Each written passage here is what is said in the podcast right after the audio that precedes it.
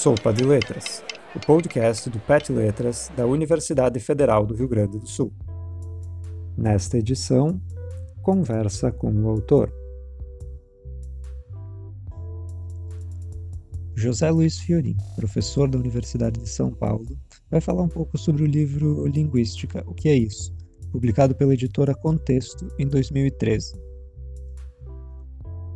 Na verdade, ele é o resultado de um curso que nós de um curso de extensão que nós demos na USP.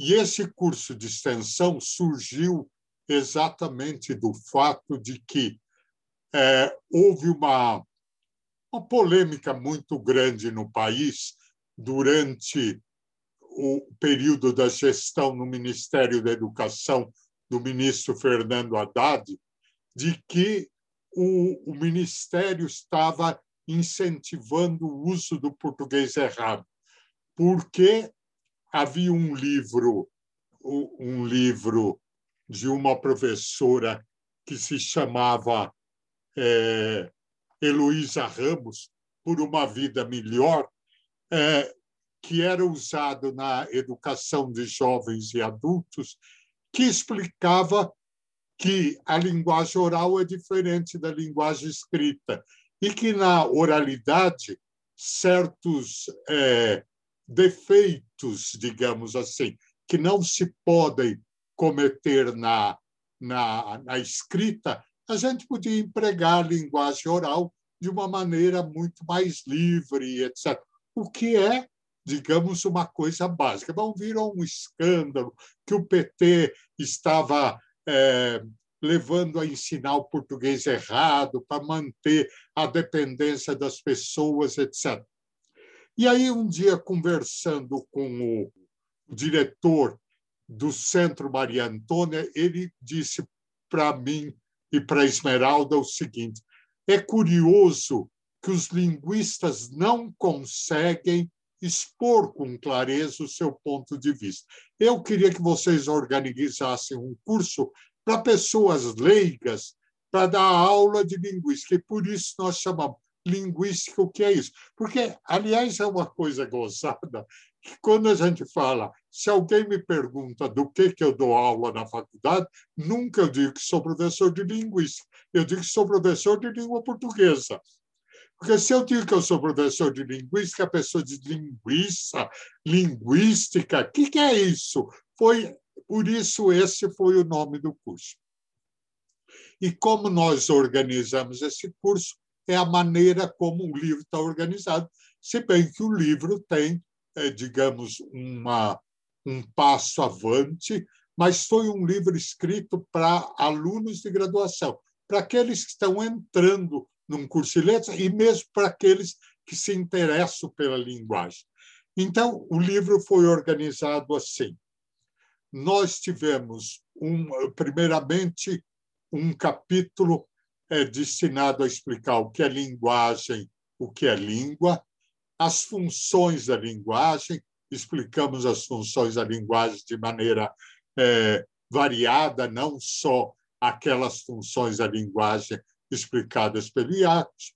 Depois, distinguimos linguagem animal de linguagem humana, porque uma coisa que sempre me chamou muita atenção quando eu dava aula no primeiro ano, no primeiro semestre de letras, era aluno me dizendo que o cachorrinho dele falava, etc., que ele se comunicava, tinha linguagem. Então, distinguir o que é linguagem humana e, e linguagem animal.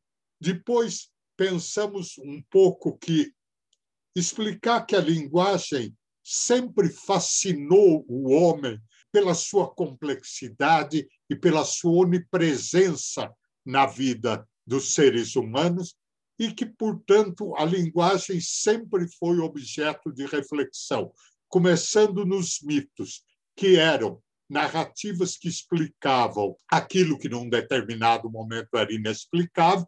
E veja, na nossa na nossa mitologia, que é a mitologia judaico-cristã, nós temos desde a, o relato da criação do mundo, nós temos uma reflexão sobre linguagem, porque há dois relatos da criação do mundo no Gênesis. Um, Deus cria o mundo falando, faça-se a luz e a luz foi feita. Separe a água da terra e surgiram os continentes e os mares.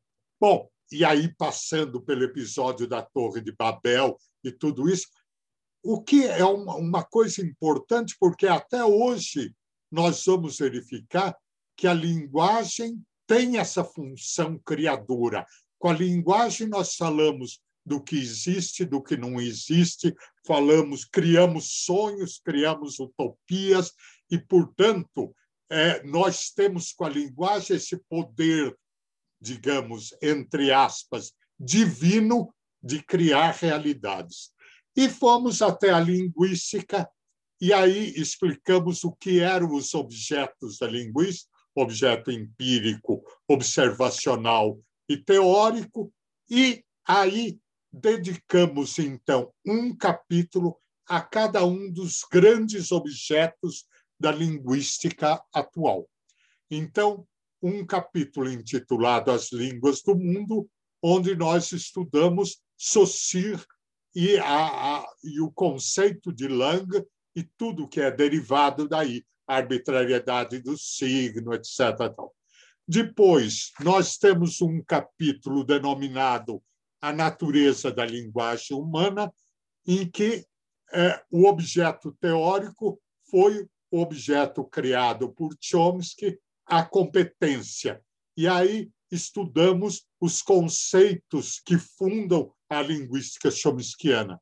Depois, um capítulo intitulado Língua e Variação, em que, a partir de Labov, nós estudamos a questão da variação linguística, um capítulo intitulado Mudança Linguística, que é um capítulo muito interessante porque coloca em questão o problema do contato das línguas, que é um problema muito atual na questão da mudança linguística. Às vezes as pessoas pensam que a mudança linguística só deve ser estudado ou pela gramática comparada do século XIX, ou então por algumas coisas que, que Labov disse a respeito de variação e mudança. Não, há coisas muito interessantes sendo criadas nesse objeto teórico a mudança linguística e depois o uso linguístico e estudamos duas coisas. A pragmática, de um lado, que é o uso linguístico no sentido é, estrito, e depois o uso linguístico em sentido lato, que é o discurso, que é um, um, um objeto que aparece depois que Benveniste cria o conceito de enunciação e, a partir da enunciação, nos mostra que a realização é, da linguagem é, é social e, portanto, existe um novo objeto teórico, que é o discurso. Então, foi esse o nosso objetivo. Acho que ficou um livro é, não muito difícil de ler e, e que é acessível para todas as pessoas que têm interesse na linguagem.